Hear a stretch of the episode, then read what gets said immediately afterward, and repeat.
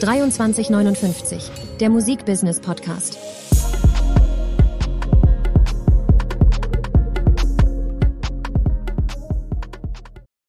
Heute mit einem ganz besonderen Gast. Äh, kann man schon sagen, dass wir da sehr stolz drauf sind. Patrick Mushatzi Kareba, Sony äh, CEO Germany unter anderem. Schön, Und- dass du da bist. Und Legende in der Branche. Und Legende in der Branche, In ja. verschiedensten Funktionen. Absolut, absolut. Gleich rot, ganz am Anfang. Danke, dass ich dabei sein darf. Ja, wirklich eine Ehre für uns. Ähm, ja, wie fängt man da an? Ich würde mir, also für mich die interessanteste Frage immer, wie ist, wie kommt man, wie war dein Werdegang, wie bist du in diese Musikbranche reingekommen? Ich habe sehr viel mal gehört, dass viele Leute, die, also same hier, so, ich habe auch Musik erstmal gemacht selber und bin dann irgendwie in die Musikbusinessbranche gerutscht. Wie war dein Werdegang? Wie ging es bei dir los? Ja, ich glaube, paar Aspekte. Also erstmal nochmal vielen Dank, dass ich dabei sein darf. Ich freue mich auch sehr und ähm, ich kann die Komplimente nur zurückgeben. Aber mh, ja, so wenn, wenn ich mir meinen Werdegang anschaue, es gibt, glaube ich, so eine Wurzel meines Werdegangs, die, ähm, die wir alle teilen. Und äh, die Wurzel besteht erstmal in der Faszination für Musik und ähm, ja, in so einem sehr äh, auf der einen Seite emotionalen, aber auch sehr nerdigen Zugang zu Musik per se. Und, ähm, und dann überlegt man sich oder es entwickelt sich so, dass du eben sagst, okay, mh, wie, wie kann man das fortführen oder was, was macht man mit diesem, mit dieser Faszination und mit diesem, mit diesem Gefühl? Und ähm, das war bei mir in etwas äh, jüngeren Jahren, also vor vielen Jahren, ähm, in erster Linie so, dass ich ähm, irgendwie so ein bisschen ergriffen davon war, ähm, Menschen Musik zu empfehlen. Ähm, und das äußerte sich darin, dass ich ähm, sehr gerne und sehr ausgiebig Kassetten aufgenommen habe für Menschen und habe ihnen eben diese Kassetten geschenkt. Ich hätte sie vielleicht verkaufen sollen, aber ich habe sie verschenkt. Es ging auch primär nur um meinen engsten Freundeskreis. Und wir reden jetzt hier nicht von großen, großen Zahlen.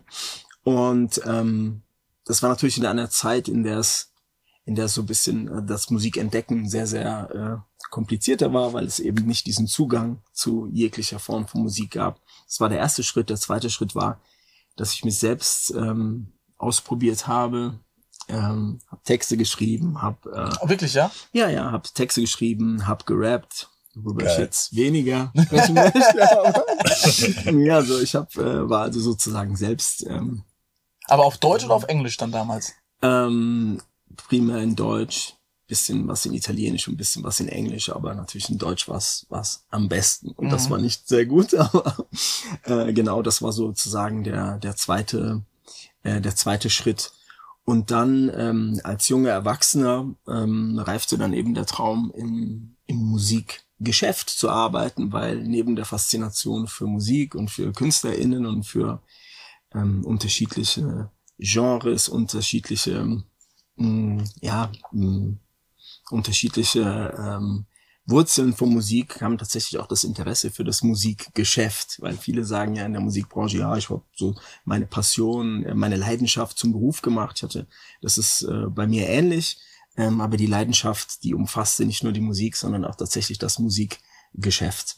Und ähm, es ist also eine, eine klassische, ähm, wenn man so will, Seiteneinsteigerkarriere, wenn man so will, weil zu meiner Zeit konnte man eben nicht, äh, es gab leider nicht die Popakademie, es gab keinen sehr ähm, strukturierten Weg, um in die Branche zu kommen. Und ähm, bei mir äh, war das äh, der der ähm, der Zugang ähm, Musikjournalismus. Also ich habe ähm, bei einem Frankfurter Stadtmagazin mich beworben und hatte da ähm, ähm, saß da. Gibt's das Ein- heute noch? Es gibt's heute noch. Das Stadtmagazin heißt Fritz. Mhm. Und zu meiner Zeit ähm, hieß es Fritz und äh, wurde geschrieben, schrieb sich wie der männliche Name Fritz. Jetzt wird es mit zwei Z geschrieben. Und ähm, da saß ich einem Menschen gegenüber namens Uwe Bettenbühl. Das war einer äh, der wichtigsten, wichtigsten Menschen in meiner, ich zähle da so zwei, drei Leute auf, die mir sehr geholfen haben in der Musikbranche. Und das ist einer dieser drei Leute. Und es ist natürlich immer auch wichtig, dass man an irgendeiner einer Kreuzung jemanden hat, der einem vielleicht nichts schenkt, aber sagt, ja, komm mal mit in diese Richtung, es könnte was werden. Und ähm, der hat einfach gesagt, ohne dass ich irgendwie ein Volontariat hatte oder ich habe viele sagen ja in solchen Gesprächen, ja, ich habe in der Schülerzeitung geschrieben, ich konnte nicht mal damit dienen.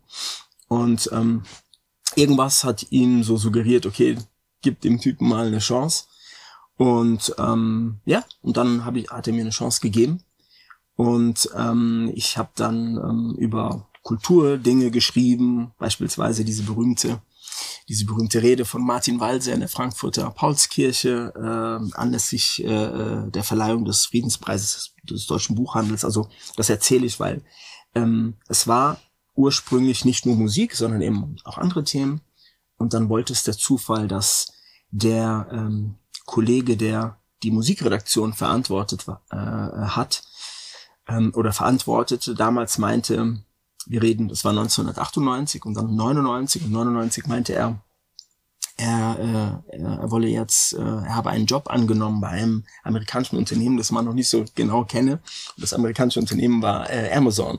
Mhm. Und er ist dann nach München oh. gewechselt und dann war diese Stelle vakant. Und da ich mich ganz okay geschlagen hatte mit den bisherigen Sachen, da ging es eher darum, äh, Albumrezensionen zu schreiben paar Interviews zu machen und so klassische Musikredaktionsgeschichten. Ja, weil habe ich dann die Musikredaktion verantwortet und das war der der Entry Point. Und wie alt warst du da, wenn ich fragen darf? 25. Mm, ich war also nicht äh, nicht ganz jung. Hab ähm, hatte zum damaligen Zeitpunkt, ich habe äh, 94 Abi gemacht und habe dann nach meinem Abitur ähm, von 94 bis 96 eine kaufmännische Ausbildung gemacht bei einem ähm, Chemieunternehmen, eine sehr schlechte Zeit, muss ich sagen, eine Zeit, an die ich nicht so gerne zurückdenke. Und ähm, ähm, war aber insofern eine lehrreiche Zeit, weil ähm, ich bin nicht so ein Typ, der so Sachen abbricht, habe es dann zu Ende gemacht. Und ähm, ja, hört sich bisschen so bisschen äh, plakativ an, aber dann wusste ich, was ich nicht machen möchte, nämlich in einem Chemieunternehmen ähm, äh, Sachbearbeitung zu machen.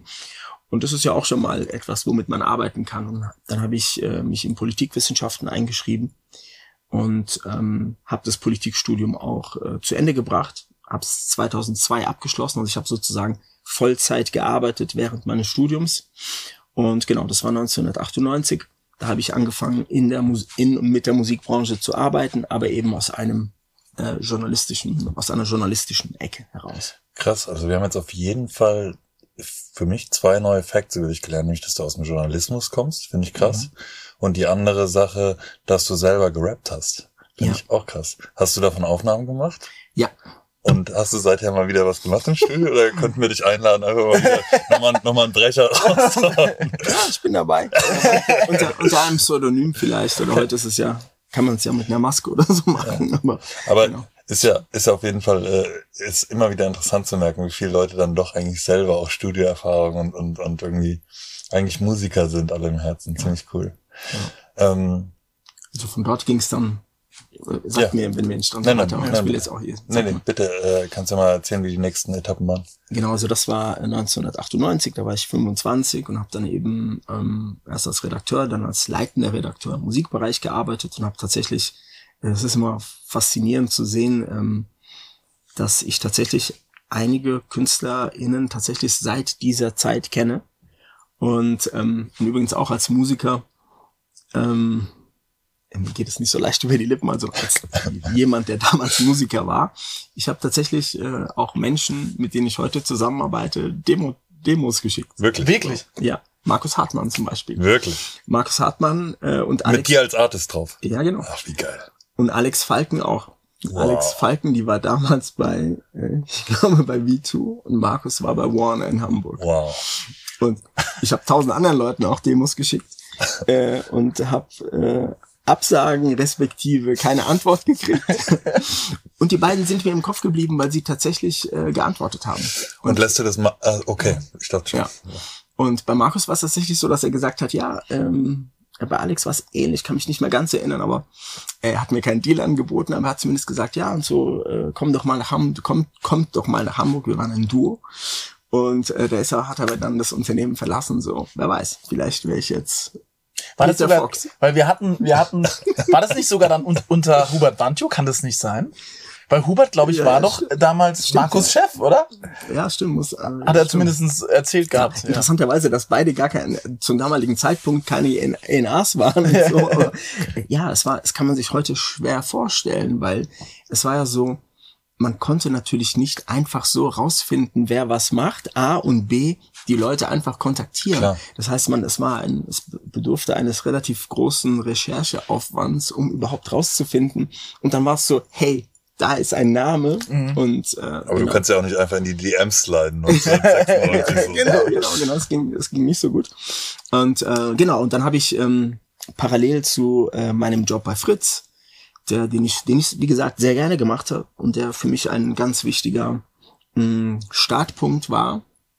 Wobei ich natürlich mich nie so gesehen habe als jemand, der ähm, es war für mich nicht ein Startpunkt für eine Karriere, sondern es war einfach, ey super, du bist nicht mal im Chemieunternehmen äh, in diesem Büro und kümmerst dich um irgendeinen Müll bei allem Respekt, also Ja. in meiner Wahn, in meiner etwas jugendlichen äh, Wahrnehmung, sondern wie, ge wie geil ist das denn? Du machst einen einen Phoner mit äh, einem amerikanischen Superstar oder du triffst Curse und kannst Curse interviewen, der gerade äh, Feuerwasser rausgebracht hat und ich mache Rap und liebe Rap und so. Boah, wie krass und die Stimme von Curse und so.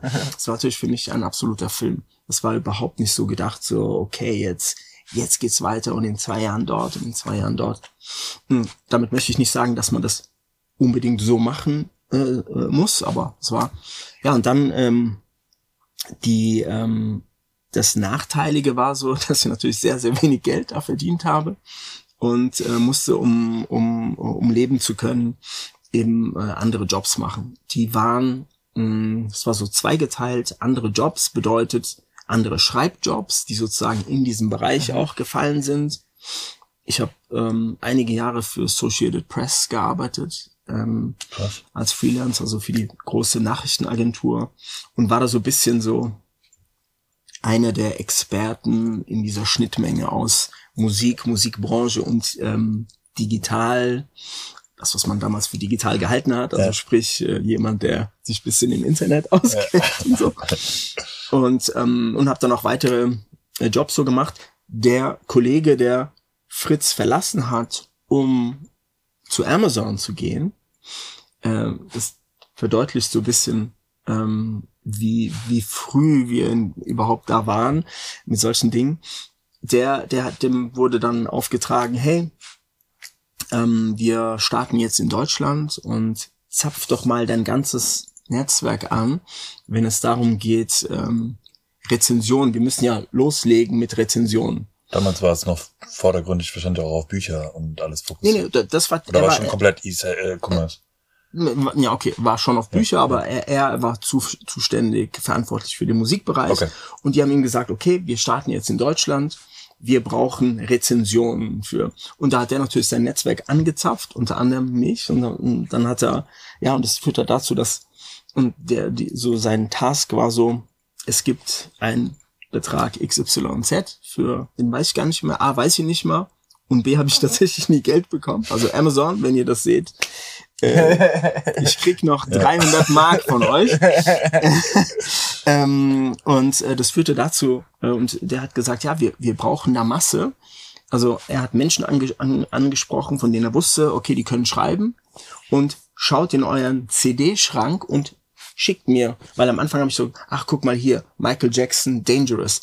Willst du das haben? Er so, ja, frag mich nicht einfach, nimm dir 50 CDs und so, was dazu führt, dass, keine Ahnung, ich muss mal gucken, ob's, ob die irgendwie noch, immer noch verfügbar sind. Ein paar meiner Helden, das war dann so, habe ich auch so gedacht, wow, im Internet steht bei Rakim, the 18th Letter, eine Rezension und da steht mein Name, Patrick Mushatzikareva. Wow. Und ich so, boah, was bin ich für ein geiler Typ.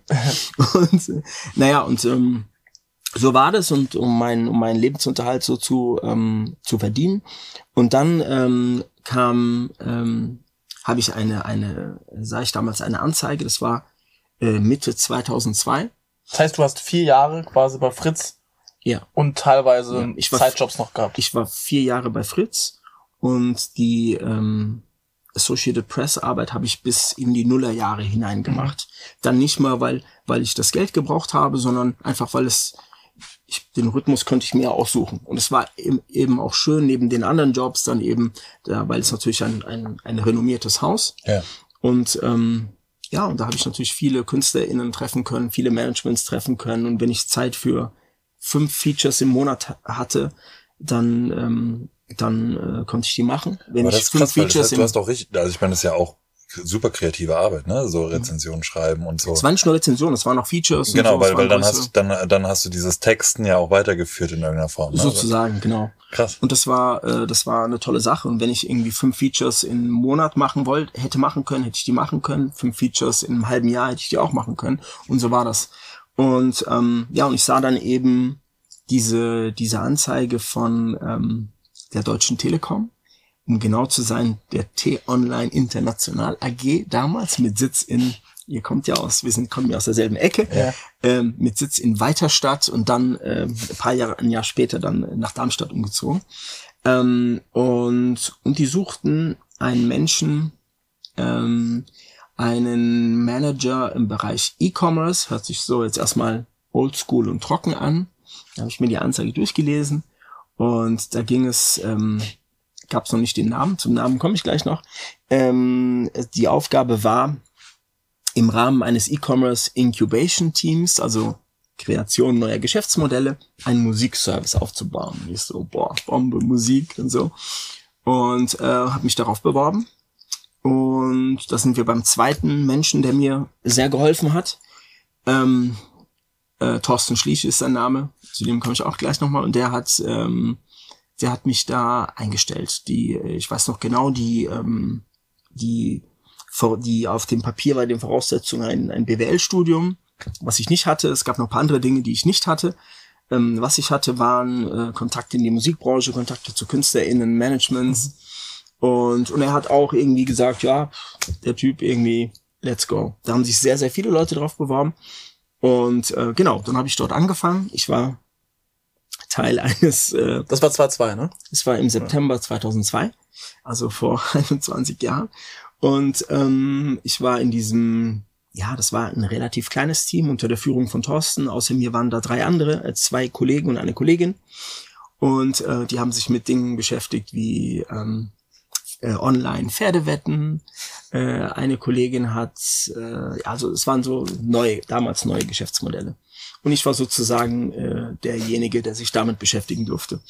Und ähm, ja, und dann äh, war das natürlich eine, ein, ein, ein sehr interessanter äh, Trip sozusagen, weil ähm, die haben dann eben gesagt, okay, äh, dieser Musikservice, dann mach mal. Und ich so, äh, aber kann ich, ich hatte natürlich, ich kam wie gesagt aus dem Journalismus und habe ähm, hatte bis dato nie mit IT-Menschen gearbeitet, wenn es darum geht, ein Content-Management-System äh, zu bauen oder zu pflegen oder zu konzipieren. Ich hatte nie mit Designern gearbeitet, als es darum geht, wenn es darum geht, ein Logo zu machen. Ich hatte nie mit Juristen gearbeitet, wenn es darum geht, ähm, Deals mit, äh, mit Labels und äh, Managements zu machen und so weiter und so fort. Also die, die ähm, Kaltes Wasser. kaltes Wasser, also acht von zehn Bereichen, die dort gefragt waren, waren für mich absolutes Neuland. Und du warst direkt in verantwortlicher Position auch. Ja, verantwortliche Position hört sich jetzt so, so krass an. Ich war halt der einzige Mensch, der da war und insofern, ja, ich habe alles verantwortet. und habe natürlich mit der, mit der Hilfe von Thorsten, ja, und dann war so, der Name Music Load ist mir so in so einem Café oder so abends eingefallen und das war halt so eine interessante Situation, weil die Telekom ist ein tolles Unternehmen, ein sehr großes Unternehmen, wie wir wissen. Ähm, und, ähm, und ich konnte sozusagen auf der einen Seite auf die Ressourcen eines so großen Unternehmens zurückgreifen, auf der anderen Seite, heute würde man sagen, wie in einem Startup arbeiten. Und ja, dann bin ich halt ins Büro, meinte, ihr habt den Kollegen, der sich um die Domains da gekümmert hat, gemeint, ja, ich würde es gerne Music Load nennen. Hat gecheckt, ja, ist frei, okay, let's go. Und ähm, meinte, ja, ich, ich hätte gern, das war ja die Hochphase des Magentafarbenen. Das war, ich glaube, diese animierte Figur Robert T. Online, wenn ihr euch noch erinnert. Ja. So. Ähm, und, und ich meinte so, ich würde das gerne, heute, heute würde man sagen, ich wollte ein Vertical haben. Mir war das, mir war der Begriff einfach nicht geläufig und habe halt gesagt, ich hätte gerne mein eigenes, unser eigenes Logo. Ja. Und, und zu meiner Überraschung, nicht weil ich sie so überzeugt habe, wahrscheinlich weil die gedacht haben, ja, das ist, ja, lass die mal machen, so, das ist, ja, ja, das wird, ähm, haben wir uns dann darauf geeinigt, dass es sozusagen Music Load Powered by T-Online heißen sollte. Und es war orange. Also es war nichts Magentafarbenes und ein sehr schönes Logo, wie ich finde. Und ähm, genau, das war, das war die Station. Wie gesagt, Aber war das dann nicht, äh, genau, nur mal ganz kurz da rein, war das nicht sogar der Service, äh, bei dem dann am Ende vom Tag auch der Versuch gestartet worden ist, dass sich die Major Labels zusammenschließen? Also ähm, in dieser Zeit, ähm, also es war so, wir sind dann, wir, zwei, wir haben 2000, ich habe im September 2002 dort angefangen. Ja. Wir sind, wenn ich es richtig erinnere, ich glaube im August 2003 gestartet. So schnell? Ja, es war äh, richtig, ähm, richtig, richtig schnell. Wie viele Leute wart ihr? Ähm, ja, am Anfang waren wir eine Handvoll Leute. Als ich dann später gegangen bin, war mein Team war schon sehr groß, war so um 30 Leute, Krass. sowas irgendwie. Und ähm, naja, und wir sind hier auf der IFA in Berlin gestartet mit einem, ähm, beziehungsweise wir hatten erst so ein, so ein Demonstrator, haben wir das genannt, es war so ähm, ein, ein, damals war so die Pressemeldung, es gibt 10.000 Tracks. Ja. Es war auch gelogen, weil wir hatten nur 5000. Also gelogen im Sinne von, es gab, sagen wir mal, ein paar Delivery-Probleme. Und ähm, naja, und ähm, und damals, es war so, man hatte immer noch die Nachwehen, oder was heißt die Nachwehen? Es war mittendrin, Napster in seiner ja, illegalen äh, Variante und die ganzen illegalen Down äh, Plattformen waren dann natürlich auf, in ihrer Hochzeit. Und, ähm, und es gab mehrere Versuche von Seiten der Branche, sich auf einen Standard und auf einen Service zu einigen. Ähm, das hat so ähm, es gab ein paar ein paar Versuche, die auch äh, die auch dann ähm, zu Ende geführt wurden, aber das, es gab keinen Massenservice, der das abgedeckt hat. Es gab damals, mh, mm, es gab zur Zeit von, von, von Tim Renner bei Universal gab's äh, Popfile. Das war, ähm, war ein damals recht modern anmutender Service, war eine, eine gute Sache, ähm, der aber natürlich nur Universal-Repertoire hatte und das war schon so die, die erste, die erste Krücke sozusagen. Mhm. Und genau, und das war, und man muss sich vorstellen, dass, ich sage das immer wieder, weil man, man tendiert dazu, das zu vergessen. Wir reden, das ist über zwei Jahrzehnte her und ähm, ich hatte dann wieder zu tun oder weiterhin zu tun mit den Labels, aber ich kannte Labels natürlich aus einer anderen Ecke kommend, Klar. aus der Presse, aus der Promotion-Perspektive. Und, ähm, und dann war eben die Zeit so, okay, ich habe natürlich meine bekannten Kontakte angerufen und kontaktiert, habe gemeint, ja, ich bin's. Die Schreiberei mache ich immer noch im Rahmen von Associated Press, aber jetzt habe ich und ähm, naja, und dann manifestierte sich so ein bisschen das, was man, ich würde sagen, dass man selbst heute, zwei Jahrzehnte später, so die Nachwirkungen noch, noch äh, sieht. Ja, so ein bisschen, ich will nicht von Technologiefeindlichkeit sprechen, aber so ein bisschen, wir stehen da so ein bisschen auf der Bremse in Deutschland. So, ja, es war so, natürlich so, ja, ja, ist okay. Ich habe da keine Ablehnung oder so, oder größtenteils keine Ablehnung äh, irgendwie erfahren, aber das war so ein bisschen, mm, ja, was ist denn das und so, ja. Wir sind ja noch nach dem Motto, im Englisch würde man sagen, ja, we're good, wir haben, wir haben alles, mhm. wir haben alles, wir, 99, ja, äh, illegale Downloads sind ein Problem. Es wurde so gleich im Kontext einer, es wurde problematisiert oder in den Kontext gesetzt, ähm, von, von illegalen, man muss etwas sozusagen als Antwort, da habe ich versucht zu erklären, ja, das ist aber ein Nebeneffekt. Das, was ich versuche aufzubauen mit den ganzen Leuten, ist etwas, was eine richtige Alternative zu den anderen legalen äh, äh, Services und den anderen legalen Musikkaufformen damals mhm. ist. Es geht nicht darum, eine Antwort auf illegale, das, das ist auch ein Effekt, aber es war nicht der Haupteffekt. Und ähm, ja. Was mich ja voll interessieren würde, wie habt ihr diese 5000 Songs, also, äh, also das waren ja wahrscheinlich teilweise Kataloge, ne, ja. oder? Also, also, das war ja sozusagen, da ging es ja erstmal in einem ersten Schritt vor dem offiziellen Launch, mhm. da gab es so eine Art, ja, einen Demonstrator. Und es war halt so, wir haben die Labels kontaktiert und wir haben so gesagt, ja, könnt ihr uns bitte mhm. Songs mhm. geben, damit wir auf einer Messe Menschen zeigen können, wie das funktioniert. Und dann wurde es, ja, es war damals ein relativ aufwendiger Prozess, weil es gab natürlich nicht diese Strukturen, wie es sie heute gibt.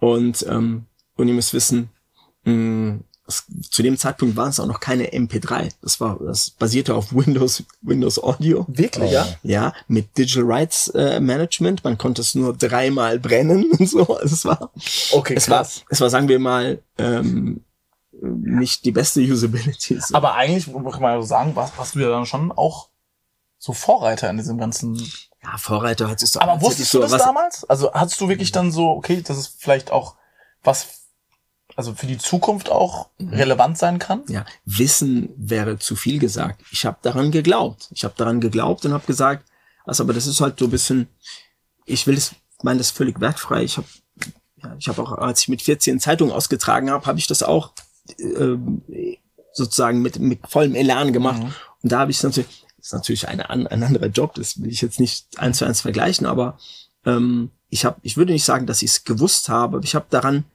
äh, ich habe daran geglaubt. Ich hab, war, ich war mir relativ sicher, dass ich das durchsetzen würde. Mm, Was aber, Ich- ja. lag aber falsch mit meiner Prognose, in welchem Zeit, in Bezug auf die Frage, wie, wie, wie schnell sich das durchsetzen würde.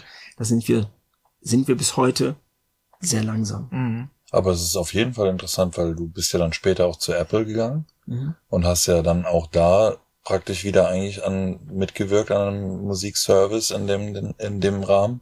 Das heißt, eigentlich warst du von vornherein auch so bei der neuen digitalen Musikvermarktung in Deutschland ganz ganz äh, groß beteiligt, muss man echt sagen im Nachhinein. Ne? Ja, also es gab, es gab zwischen, ich war von ähm, September 2002 äh, bis März, April, März, April 2005 bei Music Load. Ja, Und als ich gegangen bin, übrigens dazwischen ähm, 2004 ist iTunes in Deutschland gestartet. Ja. Ich weiß noch ganz genau, es gab die. Fußball-EM in Portugal. Und da saß ich mit Freunden auf der Couch und habe mir ein Spiel angeschaut. Dann gab's das Halbzeit-Heute-Journal. Und da waren, liefen so die Titel durch. Und da werde ich nie vergessen, da stand, ähm, Apple tritt an, um die Musikbranche zu retten. Und ich so war bei Music Load und habe so gedacht, puh, so ganz schön harte, ganz schön, äh, wird ganz schön aufgeladen so. Und die sind dann auf den Markt gekommen in Deutschland. 99 Cent ein Lied. Da noch nicht, da Okay. noch nicht. Ich, ich glaube, da äh, war es noch nicht so. Und ähm, und wir waren Marktführer. Es geht mir nicht so leicht über die Lippen, weil da gab es ja nicht so viele Teilnehmer. Wir waren Marktführer. Dann kam Apple mit iTunes äh, 2004 in Deutschland und die sind relativ schnell dann Marktführer geworden. Und dann, ganz wichtig für mich, wir haben sie aber wieder eingeholt. Und dann ähm, habe ich Music Load verlassen. Und ähm, das ist eben der Zwischenschritt zwischen Music Load und Apple. Mm, mein damaliger Chef, Thorsten Schliche und ich, wir wurden angesprochen von Napster. Und die haben, die waren damals, wir reden von 2005, die waren in ihrer legalen Inkarnation, die waren als ähm, äh, Public Company am Nasdaq, äh, wurde an der Wall Street wurden die gehandelt. Also nie, das war sozusagen Post-Illegalität und Post-Bertelsmann-Akquisition. Und ähm, und da war äh, die die Aufgabe, einen Streaming-Service in Deutschland zu launchen und in ein paar anderen Ländern. Wir haben, äh, für Italien waren wir zuständig, Österreich und Schweiz auch. Und ähm, ja, ich bin dann dorthin gewechselt mit Thorsten. Und ähm, wir haben im Dezember, wir sind im Dezember 2005, also auch schon ein paar Jahre her, mit ähm, einem Streaming-Service hier gestartet. Okay, krass. Und ähm, dort war ich dann ähm, drei Jahre. Und in der Zwischenzeit hat sich der Download natürlich immer mehr entwickelt. Wo saß die Firma? ähm, die saß nirgendwo erstmal und dann haben die gesagt, ja, ihr, ihr könnt euch aussuchen, wo, äh, wo das Headquarter ist und dann wisst ihr, was wir uns ausgesucht haben. Also wirklich auch wieder praktisch äh, FFM. Dann sind wir, genau, wir haben am äh, in der Nähe vom Osthafen dort ein Büro bezogen. Ah, wir waren, äh, waren, waren natürlich häufig in Berlin und so, aber wir Ja. sind, ähm, wir hatten das Glück, äh, dort das aufbauen zu können. Ja, und dann sind wir 2000 im Dezember 2005 mit dem Streaming-Service gestartet. Und ähm, ich möchte es so sagen, also die Leute hatten sich kaum auf den Download eingestellt. Ähm, Download war noch sozusagen so was Verrücktes für die Zukunft sozusagen. Ähm, und dann kamen wir mit einem Streaming-Service und ähm, es war ähm, also natürlich wieder, äh, man hätte es sich einfacher machen können und einfach bei Music Load bleiben können, um dann sozusagen die, die Früchte der Arbeit zu ernten. Mm, Dort war es äh, sozusagen, da hat man, ich würde gar nicht mal sagen bei Null angefangen, sondern bei unter Null, weil diese Idee ähm, ja des Musikabos und so weiter, also das ist ja, es ist ja etwas, äh, das hat sich in den letzten sagen wir mal zehn Jahren langsam Ja. so, aber 100 Prozent. äh, ganz sicher nicht 2005. Und ähm, genau. Und dann ähm, Und 2008. Napster, das Napster-Geschäftsmodell war auch, dass du praktisch pro Song zahlst. Nein, es gab es gab äh, Streaming-Service. es gab zwei Geschäftsmodelle. Das Ja. Haupt äh, ähm, das Hauptgeschäftsmodell von Napster, das hieß ähm, so der Tier, der hieß ähm, Napster to go. Äh, also es gab sozusagen einen Streaming-Service, wie wir ihn heute kennen, Ja. von der von der Logik her. Ja. äh, zweigeteilt in, okay, nur am Desktop und dann Napster to go auf einem Device, das du mitnehmen kannst. Okay. Wir dürfen nicht vergessen, es gab MP3-Player, es gab den iPod, aber es gab noch nicht die Smartphones, wie wir sie heute kennen. Mhm. Das erste iPhone kam 2007 erst auf den, und das heißt, man hatte da eine, äh, man hatte da wirklich Formatprobleme und so und das ist ähm, so. Und dann gab's ein, ein, ähm, eine Version, äh, ich glaube, das hieß Napster Lite, wenn ich mich richtig, ich, also es gibt Napster go, Napster Lite, kann sein, dass ich jetzt ähm, die jeweilige, das was dahinter steckt, bisschen Ja. verwechsle, aber es gab, man konnte dort auch Musik kaufen, wie bei den anderen. Okay. Aber das Hauptgeschäftsmodell war ein Abo-Modell, wie wir es heute kennen. Okay. Und ähm, Wie viel, wie viel Abo, Abos hattet ihr damals? Weißt du das noch? kenne ich mir die genaue Zahl, aber es ist, äh, wir reden hier von äh, relativ wenigen Tausenden. Also Ja. das ist jetzt kein. Ja. Was war dann damals dein, In- also dein Beweggrund, warum du von, von Mu- Music Load zu äh, Napster gegangen bist? Naja, zum einen, ähm, es war natürlich ähm, für mich die Möglichkeit, also jetzt fernab von, klar, ähm, man verhandelt ein besseres Paket für sich und so, aber ähm, ein Beweggrund war das internationale Arbeiten. Mhm. Ich habe dann äh, dort auch meine, die wenigen internationalen Kontakte, die ich hatte, massiv ausbauen können. Und ein, in- von einigen zehre ich noch heute. Das ist sehr, sehr gut. Dann natürlich ähm, ein enges Zusammen, eine enge Zusammenarbeit mit den USA. Und, ähm, und der andere Aspekt ist einfach, ähm, ich fand natürlich diese, dazu bisschen der, der kleine Junge in mir gesprochen.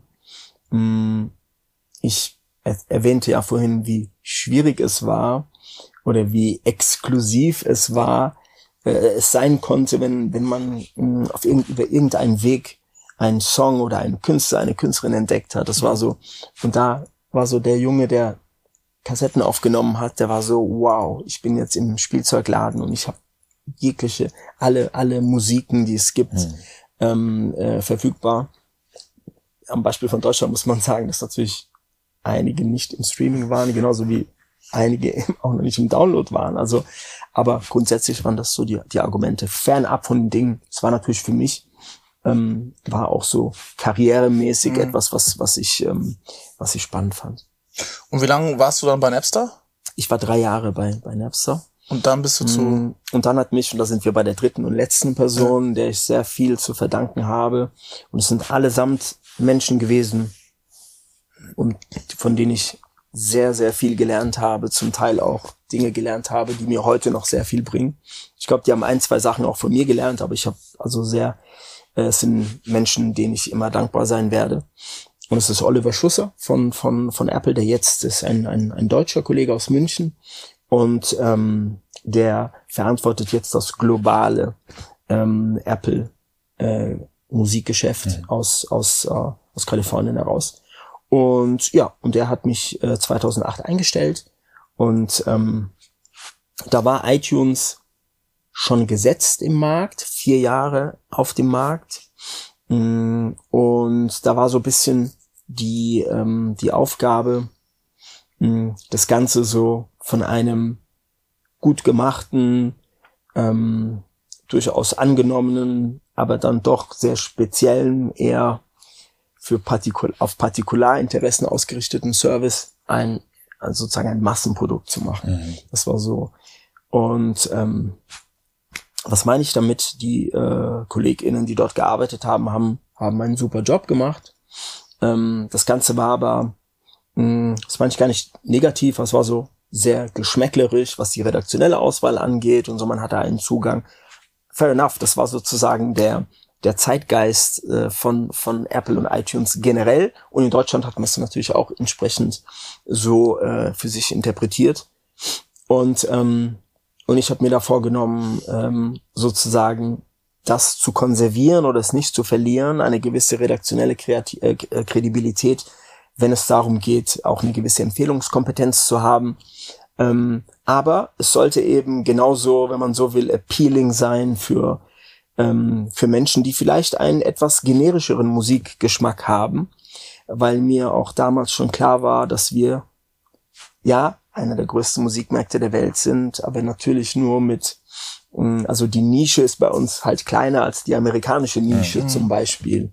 Ähm, das kennt man ähm, äh, aus dem Country-Bereich, aus dem Rap-Bereich. Also es gibt Menschen, die in den USA ähm, Megastars. Platin, Doppelplatin, Fünffach Platin, Zehnfach Platin äh, äh, gegangen sind zum damaligen Zeitpunkt und aber nicht ähm, im ganzen Land bekannt waren. Also vielleicht äh, jetzt irgendwie äh, gerade New Country Künstler ja. und Künstlerinnen, aber auch im Rap, also so Leute wie Outcast zum Beispiel, mhm. wenn man jetzt mal, ist jetzt lange her, die jüngeren Leute, wenn sich denkt, boah, jetzt erzählt er vom Krieg, so, aber ist, glaube ich, wichtig so zu erklären, um, weil diese, es gibt heute keine keine Pendants dazu, weil wir eben Zugang zu allem haben. Ja. Aber Leute wie Outcast, sie waren Platin-Künstler und die waren ich will nicht sagen im Großraum Atlanta, aber in erster Linie in Georgia bekannt. Und dadurch, dass du so eine große kritische Masse hast, ähm, war das möglich. Krass. Und äh, in Deutschland wäre das nicht gut gegangen, wenn du auf eine gewisse kritische Masse kommen willst. Und naja, es gibt da so plakative Beispiele, die mir da einfallen. Also wir haben dann äh, uns eben auch so Phänomenen wie DSDS zugewandt. So hat natürlich für Aufruhr gesorgt bei den KollegInnen, die dort schon gearbeitet haben, ah, der neue Chef, der dreht durch, der will jetzt uns so, der will uns jetzt so zu so einem, äh, ja, ich habe davon, mh, mm, ich war davon überzeugt. Und äh, wir haben das auch, ich betone wir, äh, wir haben das, glaube ich, sehr gut gemacht, weil die Leute, die jetzt vorher gedacht haben, ja, man müsse ähm, Bands wie nur so Sachen wie äh, Biffy Clyro oder The Mars Volta, meine absolute Lieblingsband, by the way, prom promoten und nach vorne stellen. Die haben dann verstanden, okay, es ist, es, wir, wir müssen auf einer täglichen Basis auch so ein bisschen austarieren, wem wir, wem wir, äh, wem wir uns zuwenden und dass es da eine, um eine gute Mischung Dass es nicht aussieht wie die Titelseite von Rolling Stone ausschließlich sozusagen. Genau, aber das meine ich gar nicht despektierlich, ja, ja, sondern das war sozusagen eine Kombination ja. desselben. Also weil ich glaube, am Beispiel von DSDS war natürlich ein, ein, ein riesiges Phänomen zu dem Zeitpunkt. Ja. Und ähm, wenn man sich auf die Fahne geschrieben hat, eine gewisse Haltung zu haben und aber auch zu wachsen und auch kredibil zu sein, dann ähm, glaube ich, kann man dann so, wenn man ein Massenprodukt ist an so, einem, an so einem Phänomen, und das war damals ein Riesenphänomen, das ist noch heute, aber damals war es viel, viel größer, äh, kann man es sich nicht erlauben, dann zu sagen, nein, das, das mhm. möchten wir nicht. Und ja. Und was mich auch interessieren würde, wann hast du denn das erste Mal von Spotify gehört? Weil du warst ja schon sehr in der Branche, also du warst mhm. ja eigentlich äh, Experte, kann man ja schon mhm. sagen. Wann hast du das erste Mal von Spotify gehört? Weil ich kann mich ja nur erinnern, ich war, ich war immer erst Nutzer, ne? Also ich war ja, nie äh, ja.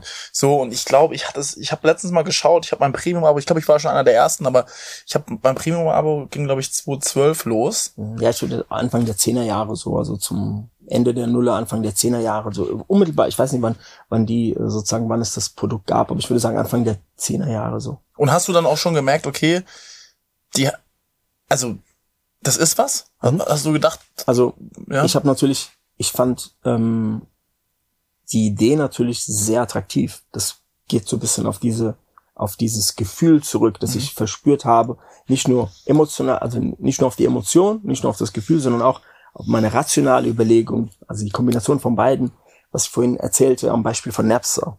Und es war sozusagen mhm. das, was ich auf Napster projiziert habe, wurde sozusagen in der damaligen Ausführung besser gemacht. Das war, insofern war das, hm, ich habe darin hm, in meiner Apple-Zeit keine Bedrohung, darin keine wettbewerbsmäßige Bedrohung gesehen, was ähm, nichts mit Spotify zu tun hat oder sagen wir mal nichts über die Qualität und die Chancen von Spotify, weil man muss man muss wissen, ich bin 2008 zu zu iTunes, äh, Apple damals iTunes und ich habe ich war dort bis ähm, 2016 und ähm, das heißt ähm, das erste iPhone kam 2007, also als ich angefangen habe, war das erste iPhone ein knappes Jahr Krass. draußen.